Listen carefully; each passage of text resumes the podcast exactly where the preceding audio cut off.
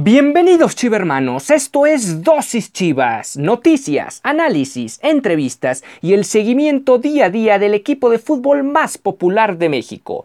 Yo soy Ricardo Romano Corona y diariamente inyectaré tu dosis Chivas. No olvides que puedes sintonizar nuevos episodios de lunes a viernes a través de Spotify, Anchor FM, Apple Podcast, Breaker, Google Podcast y Radio Public. Y sin más que agregar, comenzamos.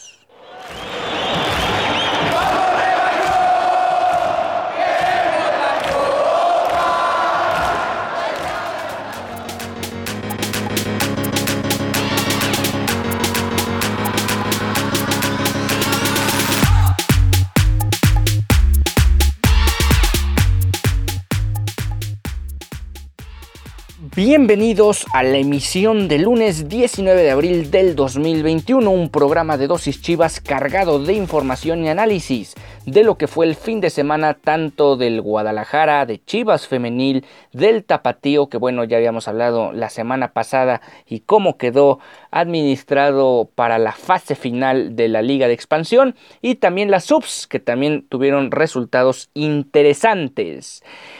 Uriel Antuna, esto ya no lo pudimos meter en la emisión de viernes, pero mencionó que primero está ir a Europa antes que ganar todo con Chivas. Una declaración polémica que le acarreó una cantidad impresionante de abucheos a Uriel Antuna durante el partido frente a los Cholos de Tijuana. Una entrada limitada en el estadio Akron, pero la gente se hizo sentir sobre este futbolista que declaró esta desafortunada eh, estas desafortunadas palabras que le terminan costando este terrible y tremendo abucheo que de alguna u otra manera se lo ganó por haber dicho tal cosa. Y realmente para dejar el tema cerrado, pues si no quieres estar en el Guadalajara, simple y sencillamente lárgate y no estés hablando de situaciones donde claramente no estás con la camiseta bien puesta. Eh, jugó el Guadalajara frente a Cholos de Tijuana, un partido donde obviamente la expectativa para Chivas no era nada halagadora. Eh, parecía que una vez más podrían tener otro partido de sufrimiento, a pesar de que los Cholos tampoco llegaban en su mejor versión. Sin embargo, el Guadalajara supo sobreponerse a lo que ha sido el mal torneo y de momento sacaron una victoria vital que los deja vivos de cara a la, al, final del campeonato. Hay que recordar que va a ser una semana intensa para Chivas y que vamos a ir abordando ya inmediatamente para tener el mejor análisis de lo que puede ser este partido.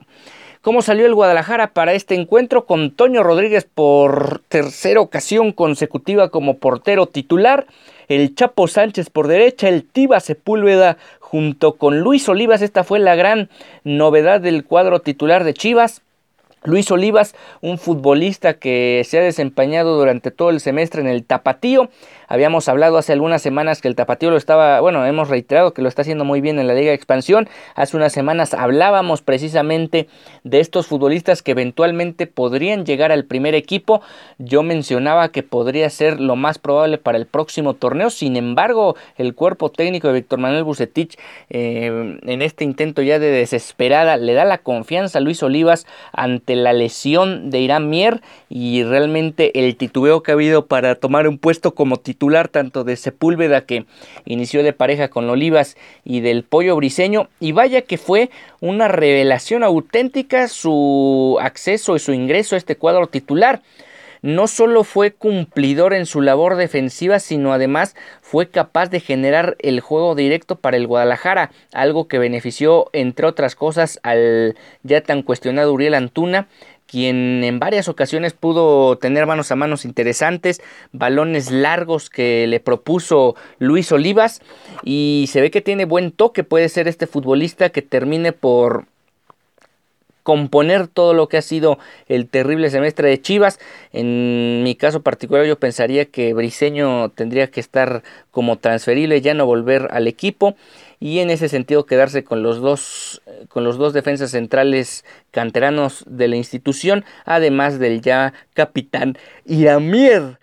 Eh, volvió a aparecer Ponce como lateral izquierdo y por primera vez vimos a un Guadalajara que dejó de estar amarrado a la defensiva y al menos en el parado, al menos en el parado táctico, y es que Jesús Molina apareció como único contención. Ya habíamos hablado en reiteradas oportunidades acerca de este caso específico. No era tanto que saliera uno u otro, considerando que Molina es el capitán absoluto de la plantilla. Eh, pero era así eh, necesario ver al equipo de una jugando con un solo contención y teniendo más jugadores a la ofensiva apareció eh, Angulo junto con Isaac Brizuela por el medio, el eje del ataque, eh, por el centro, una posición donde mm, tanto Brizuela como Angulo intercambiaban costado, intercambiaban eh, más que costado su interior ya sea por izquierda o por derecha trataban de darle a juego ya sea a Vega por izquierda y Uriel Antuna por derecha. Realmente tuvo muchísimo éxito porque el Guadalajara volvió a ser profundo volvió a tener oportunidades de gol. No las concretó en los primeros minutos sin embargo se vio muy bien el ataque. Y otra de las cosas que tanto se exigía al entrenador de Chivas era volver a ver a JJ Macías como titular ese fue el parado que presentó el Deportivo Guadalajara. Y enfrente tuvo a Benny Díaz en la portería, Gonzalo Jara, Víctor Guzmán, Fidel Martínez, Marcel Ruiz, Mauro Manotas, Fabián Castillo, Cristian Rivera, Esteban Pavés, Vladimir Loroña y Brian Angulo. Ese fue el cuadro que presentó el cuadro de de Tijuana, eso fue lo que mandó el interino Ildefonso Mendoza en la cancha del Akron. El equipo de Chivas, obviamente con la encomienda de sacar los puntos, con un marcador un poco holgado, o más que nada con una diferencia de dos goles, iban a revisar a los propios Cholos en la tabla general. Por lo tanto, era un partido vital como para seguir no solo con las aspiraciones de llegar a la, a la liguilla, o más bien a la reclasificación, sino además dar un golpe directo a uno de los involucrados. Arrancó el partido, Chivas en los primeros cinco minutos no tuvo nada o muchas oportunidades interesantes que destacar, tampoco el cuadro fronterizo, y fue hasta el minuto 8 cuando apareció una paloma de JJ Macías, la cual se fue por encima de la portería, una jugada más también que fue un remate que se fue desviado también del propio JJ Macías. Al 11 vino, perdón, al 12 vino jugada en el área de Tijuana, que realmente casi ningún futbolista de Chivas se percató al momento en vivo en esa jugada. Fue el VAR el que tuvo que intervenir y es que hubo una mano pues no clara, pero sí evidente ya en, el, en la repetición, donde el árbitro mediante el uso del el Video Assistant Referee marcó el penal para el Guadalajara y parecía que Chivas podría tomar una ventaja tempranera en el encuentro un partido donde, o más bien una situación donde Chivas, a lo largo de la estancia de Bucetich, con el equipo, se ha visto claramente beneficiado cuando toma una ventaja tempranera en los duelos y sabe manejarla. Tal fue el caso de este partido, donde eh, a pesar de este gol que no se concreta, el Guadalajara pudo llevar a buen puerto el resultado final. Vino el penalti, lo cobró JJ Macías, lo cobró a media altura al costado derecho del arquero de Benny Díaz y Benny Díaz logró atajar el disparo. La pelota quedó ahí, pero ya fue imposible para JJ llegar y rematar de nueva cuenta. JJ Macías eh, no podía conectar o concretar su séptimo gol en el torneo y por lo tanto se iba de vacío en un partido donde realmente era importante volver a retomar esa confianza que entre el entrenador y alguna lesión que ha tenido además del tema del preolímpico no ha sido el mismo precisa, no ha sido el mismo precisamente desde que se fue con la selección con límite de edad. Chivas decayó un poco después de la pena máxima errada. Eh, tuvo algunas aproximaciones el cuadro de Tijuana, aunque muy tibias realmente. Al 31 Chivas volvió a tener una oportunidad clara de gol. Fue un disparo de Antuna que se fue muy lento a las manos de Benidí, aunque parecía una jugada para mucho más, que se le escapó al famoso Brujo Antuna. Eh, Sepúlveda también tuvo un cabezazo que se fue al costado de la portería, una jugada también muy clara que no terminó por concretar el defensor central de Chivas al 39. Y así se fueron al descanso, un partido donde no aparecía el cuadro fronterizo. Ya habíamos ah, mencionado en la, en la, previa que este equipo de Tijuana había tenido muchos problemas después de haber iniciado invicto seis jornadas. Se vino desfondando poco a poco, poco a poco y realmente parece que todavía no ha llegado a tocar fondo. Yo creo que este partido en otras circunstancias hubiera sido mucho más complicado para Chivas. Realmente fue un rival a modo, por decirlo de alguna manera, para sacar la victoria. Una victoria que terminaron por consolidar en la segunda mitad. Eh, arrancó el Guadalajara con el mismo cuadro de la primera mitad y fue el minuto 3 cuando Alexis Vega, quien ya había tenido un par de disparos en la primera mitad que no había conectado de buena forma, apareció eh, eludiendo rivales por cerca de la, de la, media luna, logró sacar un disparo raso cruzando al portero de Cholos y con esto pegado al poste caía el primer gol del Guadalajara. Macías, eh, dos minutos después, buscó otro remate para mm, acrecentar la diferencia, sin embargo, no lo pudo concretar. Eh, siguió el partido, eh, Tijuana no se encontraba realmente en, el eje del ataque, hasta cierto punto podríamos decir que fue un partido muy muy cómodo, si no es que de un paseo auténtico para Toño Rodríguez que se vio muy poco exigido a lo largo del partido. Y posteriormente vino el primer cambio de los cholos, se fue eh, Castillo y Rivera, entraron Sornosa y Barbosa. Al 61 hubo una situación ahí complicada para Chivas, ya que Molina salió lesionado del encuentro. Tenemos reporte médico ahorita más adelante que eh, para ampliar el tema de las lesiones con el Guadalajara. Y en su lugar entró Alan Torres, un futbolista que se ha ganado a pulso una regularidad importante con el equipo. Al 70 eh, Díaz evitaba un gol más del Guadalajara. Después vinieron dos cambios de Chivas, entró Oribe Peralta y Sergio Flores por primera vez. Después de la jornada 1 vuelve a aparecer el cepillo Peralta en el eje del ataque, se iba Macías y Antuna, Antuna obviamente abucheado como fue a lo largo de los 71 minutos. Y Macías que en esta ocasión de alguna manera se entiende la modificación, no estaba teniendo un partido importante, ya había fallado un penal y realmente no estaba pesando en el eje del ataque. Y hasta cierto punto los 20 minutos que tuvo Peralta en el ataque también se vio bastante productivo, eh, de hecho es uno de los generadores del segundo gol del encuentro y además de todo sigue siendo un jugador rentable, a lo mejor ya no con la misma dinámica y velocidad de antes, pero sí un futbolista que te puede aportar más allá de la situación tradicional que fue a lo largo de su carrera. Oribe precisamente al 76 eh, tuvo una de peligro, sin embargo eh, Díaz quedó se terminó quedando con el esférico. Tres minutos después vino esa jugada donde este Sergio Flores, que por cierto ya llevaba rato sin ser protagonista con el equipo de Chivas, no había tenido el... Pues más bien cada vez que tomaba parte de un partido no se notaba la diferencia él en el terreno de juego. En esta ocasión sí eh, puso en específico este pase filtrado más allá de otras situaciones particulares ahí en el medio sector mandó un balón filtrado a la llegada de Isaac Brizuela, quien llegó a línea final, centró a la llegada de Oribe Peralta, quien vio que no podía rematar y también de reojo tuvo la posibilidad de ver a su compañero, le sirvió a Jesús Angulo, quien acomodó el disparo y fusiló la portera de Beni Díaz y con esto le daba ya la victoria eh, y enfilaba más bien la victoria del rebaño sagrado. Al 83 iba expulsado Jara de los Cholos, los dejaba encima con este, inferioridad numérica. Y Guadalajara al 85 en un partido más que decidido hizo sus últimos dos modificaciones. Entró Beltrán y Saldívar y se fueron Angulo y Brizuela. Hay que recordar que el Guadalajara con esta victoria llegó a 16 puntos, se coloca ahí a tiro de piedra de los contendientes por el repechaje, en específico la doceava posición. Y además eh, tienen este partido pendiente el próximo miércoles frente a los Rayados del Monterrey.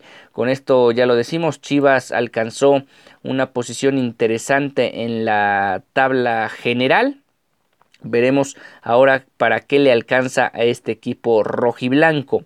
Son 16 puntos, se quedan a uno de Pumas y Pachuca que comparten la misma cantidad de puntos. Sin embargo, por diferencia de goles, los universitarios son doceavos. Un punto arriba de estos dos equipos está Querétaro y Mazatlán, equipos que tienen, por cierto, una diferencia de goles muy negativa con respecto al resto de los contendientes de estas posiciones, por lo tanto puede ser un hándicap a favor, en este caso para el Guadalajara en los próximos partidos. Y un equipo de Tigres junto con Toluca, hay que tomar en cuenta hasta el Toluca, que tiene 19 puntos y que al final, sea como sea, están a 3 puntos, más bien Chivas está a 3 puntos de estos dos conjuntos y con posibilidades incluso de alcanzarlos y rebasarlos dependiendo de lo que acontezca en la próxima jornada. Este partido pendiente que tiene el Guadalajara, que sí será frente a un rival durísimo que por cierto viene de perder precisamente en casa frente a los Tuzos del Pachuca, pues representa muchísimo porque si el Guadalajara llegara a ganar el encuentro, al no tener rivales que tuvieran que, eh, más bien que completar un partido pendiente como es el caso de Chivas, pues se verían automáticamente rebasados. ¿Qué significa que el Guadalajara llegara a ganar el miércoles en Guadalupe, en Nuevo León? Sería rebasar a Pumas, Pachuca, Mazatlán, Querétaro y Tigres. Sí, hablamos de cinco equipos que caerían por debajo del Guadalajara si es que el rebaño lograra un triunfo allá en Nuevo León. Obviamente en caso de perderse quedarían en esa catorcera posición y otra vez aquí sí ya dependerían de resultados para ingresar al repechaje. Chivas podría escalar nada más y nada menos que al noveno puesto y con obviamente amplias posibilidades de seguir eh, avanzando rumbo a la reclasificación. Por lo tanto, al haber sacado esta victoria frente a los Cholos, ahora se vuelve más que crucial prácticamente un partido de liguilla para Chivas, el duelo frente a los Rayados del próximo miércoles, un duelo donde el equipo de la pandilla no contará con su director técnico que seguirá inhabilitado por el tema de la mm, suspensión que, que acarrea debido al tema del protocolo de COVID que fue violado por el Vasco Aguirre y por lo tanto este equipo no contará con su director técnico en la banca ni siquiera en tribuna. Eh, en ese sentido, no sé qué tanto le pesó el día de ayer al equipo de los Tuzos, más bien al equipo de Monterrey cuando enfrentaron a los Tuzos esta baja sensible de su entrenador. Y esto lo menciono porque ya lo decíamos, Pachuca ganó por la mínima diferencia en el gigante de acero. Pero bueno, mañana con más y el miércoles en especial nos meteremos de lleno a este partido frente a los Rayados. ¿Qué dijo Víctor Manuel Bucetich después de la victoria frente a los Cholos. Estoy contento con el resultado, se trabajó bien para poder obtener este marcador.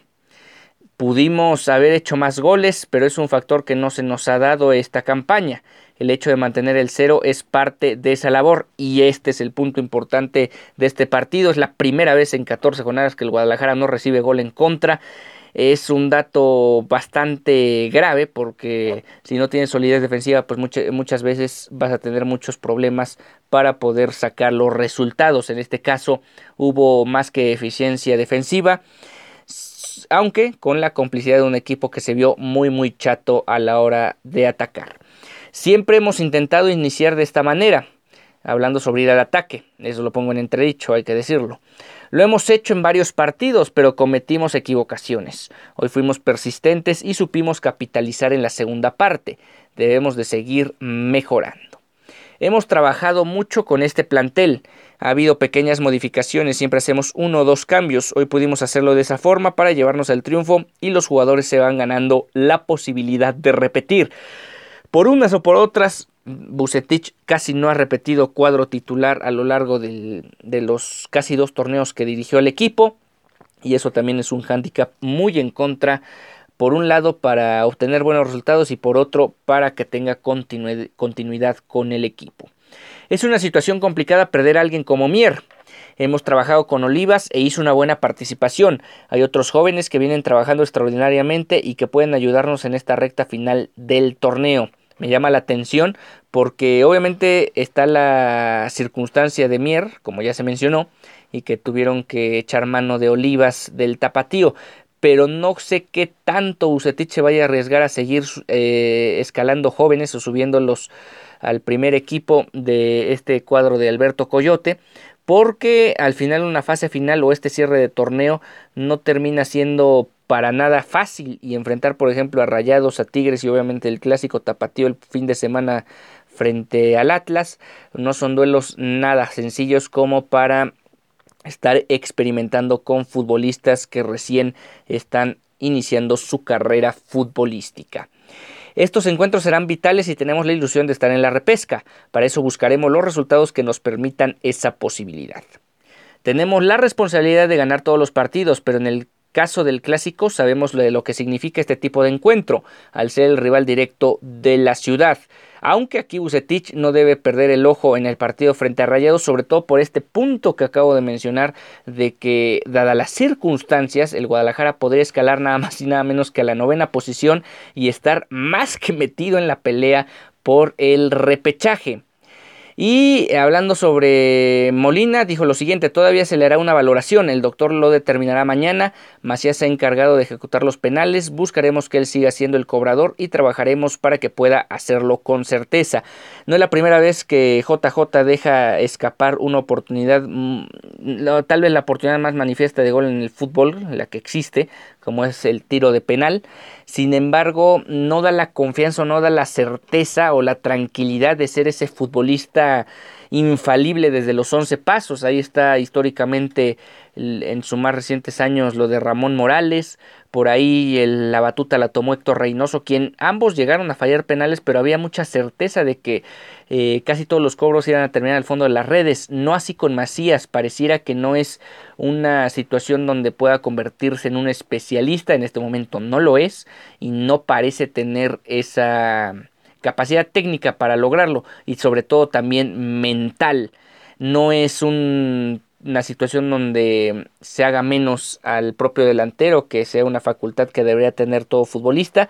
Es situación, es un es como tal una especialidad, es, es una jugada, es un sí es una jugada puntual del juego que no es para cualquiera y Guadalajara tal vez tendría que buscar otra opción mucho más eficiente. No sé si alguien como Brizuela, quien realmente casi no ha ejecutado penales a lo largo de su carrera, podría ser al final una opción. Tiene la jerarquía, el peso específico en la playera, con la playera y con la institución como para pensar que puede ser el cobrador oficial o por ahí algún central, el mismo Luis Olivas que ya vimos que tiene toque, ¿por qué no de una vez ya incursionarlo en el tema de la ejecución de los dos, desde los 11 pasos. Y el mismo Vega, lo vimos incluso en el preolímpico, eh, capturando o más bien haciendo efectivo ese cobro que le dio a la postre el título preolímpico a la selección mexicana.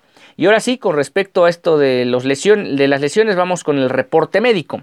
Nuestro capitán, presentó una sobrecarga del grupo aductor izquierdo, por lo cual abandonó el campo en el juego frente a Cholos. Desde hoy estará en terapia de rehabilitación en espera de que su evolución le permita estar disponible para la doble actividad del equipo durante la semana. Eh, da la impresión que al haber sacado el reporte médico y que está esta situación de la doble jornada, improvisada realmente, eh, pues al menos contra Monterrey se antoja complicado que Molina vaya a aparecer. Por lo tanto, y conociendo a Bucetich, que dudo mucho vuelva a jugar con un solo volante defensivo en el partido en Guadalupe, lo más seguro es que aparezca de nueva cuenta, obviamente, Alan Torres y Fernando Beltrán acompañándolo en esa, en esa doble eh, en, esa doble contención. Veremos si termina sorprendiendo para bien, desde mi punto de vista, la situación de Bucetich en el próximo partido y vuelve a arriesgar. Al final, aquí Chivas ya no puede estar especulando tanto porque los resultados apremian y la situación no está como para estar sacando puntos y solo empatitos eh, como ha sido a lo largo del torneo, un equipo que ha empatado mucho, ha perdido poco, también ha ganado poco, pero ha empatado mucho y cuando empatas mucho estás más cerca de un pobre rendimiento que de un rendimiento óptimo. Y bueno, esta es la actividad que tendrá Chivas, eh, digamos, de entrenamientos y partidos a lo largo de la semana. Hoy entrenan, entrenaron, depende a qué hora escuchen esta emisión, a las 9.30 de la mañana en Verde Valle. Eh, por cierto, con transmisión en vivo por Chivas TV. Después entrenan el día de mañana también en Verde Valle a las 9.30 de la mañana para salir casi a las 4 de la tarde rumbo al aeropuerto y tomar un vuelo a las 6 pm tiempo del centro de México rumbo a la ciudad de Monterrey. El miércoles el partido a las 9 de la noche allá en el Estadio de los Rayados. Regresar a Guadalajara el jueves a las 7 de la mañana con un entrenamiento por confirmar que sería regenerativo para los futbolistas que tomen o formen parte de este encuentro de mitad de semana y con actividad completa para los que no fueron tomados en cuenta ni siquiera cinco minutos en el partido. Esto sería en Verde Valle. El viernes habrá este entrenamiento pactado a las 9.30 de la mañana también en las instalaciones del club. Y el sábado a las 7 de la noche en el Estadio Jalisco visitan a los rojinegros del Atlas. Hablamos de la última visita en temporada regular de Chivas. Será ah, meramente administrativa porque incluso el Guadalajara podría tener eh, aunque con obviamente todavía con público reducido, mayoría de aficionados en las gradas. Después vendrá la jornada 17 frente a los Tigres y posteriormente ya si Guadalajara le alcanzó, jugarán la reclasificación y ahí lo más probable es que tengan que volver a salir de viaje y visitar a su rival en turno. Pues ahí está la situación de Chivas durante toda la semana. Mañana y el miércoles ampliaremos la información con respecto al duelo frente a la pandilla. Y ahora pasando a Chivas femenil, tuvo un partido algo complicado frente al Cruz Azul allá en la Noria esto el viernes pasado. Sin embargo, vía penal, Carolina Jaramillo en las postrimerías del encuentro le dio la victoria al cuadro femenil y además las futbolistas, incluida la, anotadora del gol, le dedicaron la anotación a la recién eh, lesionada Yashira Barrientos, quien hablamos la semana pasada, se perderá el resto del torneo y lo más probable es que el próximo también. Por lo tanto, le hicieron una señal con su número 33 en agradecimiento o en solidaridad con su compañera. ¿Cómo salieron estas jugadoras al terreno de juego? El Cruz Azul con Carla Morales en la portería, Daniela Monroy, Paola González, Alejandra Tobar, Wendy Jiménez, eh, Ana Costa, eh, tanto Jiménez como Acosta salieron de cambio, Rebeca Villuela, Cintia Huerta, Brenda León, quien también salió de cambio, Gabriela Huerta, la misma situación, y Alejandra Curiel, todas ellas dirigidas por Roberto Pérez. En cuanto al cuadro de Chivas, apareció la arquera de selección sub-20, hablamos de Celeste Espino, Jacqueline Rodríguez, Miriam García, Michelle González, Damaris Godínez, Miriam Castillo, Susan Bejarano, quien salió al 75 por Victoria Acevedo, la anotadora del gol Carolina Jaramillo, Lía Romero, quien salió por Gabriela Valenzuela el 45, Jocelyn Montoya, la única amonestada del equipo al 74, y Anet Vázquez, quien salió por Isabela Gutiérrez al 63. En este caso no apareció Alicia Cervantes, quien había estado con la selección mayor en la fecha FIFA que llevaron a cabo por el viejo continente. Edgar Mejía puso a estas futbolistas en el terreno de juego, un partido que se les complicó, no sé qué tanto pesó la ausencia de la mega goleadora Alicia Cervantes, aunque al final pudieron resolver y mantenerse ahí en la contienda por el liderato del torneo.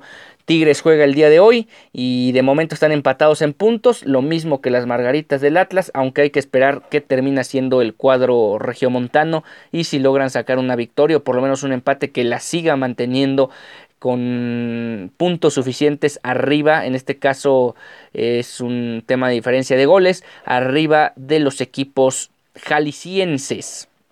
Y eh, ahora pasando al tema del tapatío que ya decíamos va a jugar reclasificación, ya están los horarios para estos encuentros. Eh, vamos a hablar de los cuatro partidos de esta, perdón, de los cinco partidos de esta ronda de, de reclasificación. El martes inicia todo a las 7 pm en el Carlos Vega Villalba donde Mineros de Zacatecas recibe a de Oaxaca. El mismo martes Cimarrones recibe a Venados en el Héroe de Narcosari 9.15 pm. Tepatitlán juega frente a Dorados de Sinaloa el miércoles 21 de abril 5 pm en el Gregorio Tepa Gómez. El Atlante en la Ciudad de los Deportes eh, juega frente al Cancún FC también a las 9.15, perdón, el 21 de abril a las 9.15 pm. Y el último partido de reclasificación es el del Tapatío, precisamente el jueves 22 de abril, aunque también tendremos previa de este partido esta semana, 9 pm en el Acron. Reciben a los Coyotes de Tlaxcala, un partido que se antoja bastante parejo, donde ligeramente el cuadro de Alberto Coyote debe salir como titular. Veremos en el caso particular de Oliva si llega a ser tomado en cuenta para este partido ya que eh, si Boucetich decide llevarlo a Monterrey, que es muy probable, eh, Alberto Coyote va a perder a uno de sus baluartes en la saga central y por lo tanto va a ser una oportunidad para Tlaxcala de aprovechar sobre todo que va a tener que remendar Coyote la situación en la línea defensiva. Y para cerrar la emisión del día de hoy vamos a hablar de la sub-20, quien sumó su cuarto triunfo consecutivo el sábado por la mañana 2 por 1 ante los Cholos de Tijuana en Verde Valle. Este duelo correspondió como es eh, Liga Espejo del Campeonato de Primera División a la jornada 15 y continúa el repunte del campeón de, la categoría. Eh, tratando de lograr la hazaña de meterse a la liguilla del Guardianes 2021. Había acumulado 10 partidos sin ganar y se había rezagado en la clasificación. Y de momento ya se colocó a un solo punto de la clasificación, todavía con dos partidos por disputarse. Los goles de la sub-20 fueron cortesía de Benjamín Sánchez al 19 y al 67 y el de los Cholos al 64 cortesía de Rubén Hernández. Y en el caso de la sub-17 desaprovechó oportunidad de recortar distancia con León por ese tercer lugar de la general, ya que empató con Cholos uno por uno. El gol de Chivas fue cortesía de Leonardo Sánchez vía penal al minuto 12. Después, 20 minutos después, Said Curi de los Cholos lograría el empate y en la segunda mitad ya no se harían daño. Con esto estamos llegando al final de esta emisión de Dosis Chivas. Nos encontramos mañana con más para todos ustedes.